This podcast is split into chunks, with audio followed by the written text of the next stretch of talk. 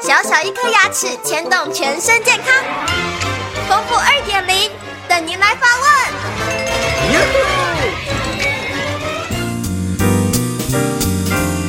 大家好，我是丰富医师。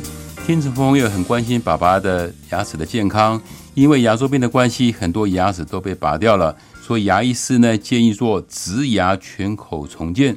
还问说，请问什么叫做植牙全口重建？和活动假牙相比，有什么样的一个优缺点呢？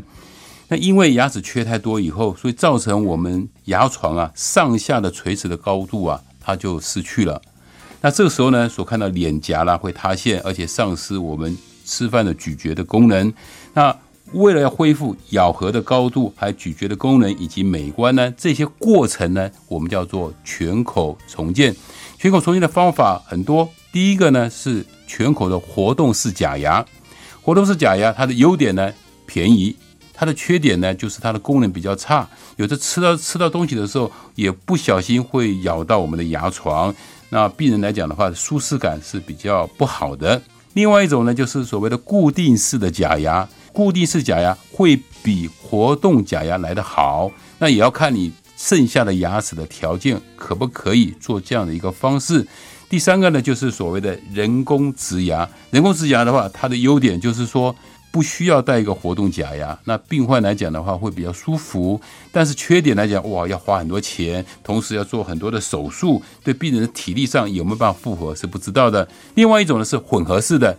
可以做一部分活动，一部分固定假牙，一部分是人工植牙，这样的方法来讲也是一个不错的选择。既可以考虑我们在经济上的一个经济的考量，同时也可以考虑到病人的舒适感。那所以怎么样是最好的方法呢？需要牙医师做一个最后的评估，最好的建议就是一个最好的方法。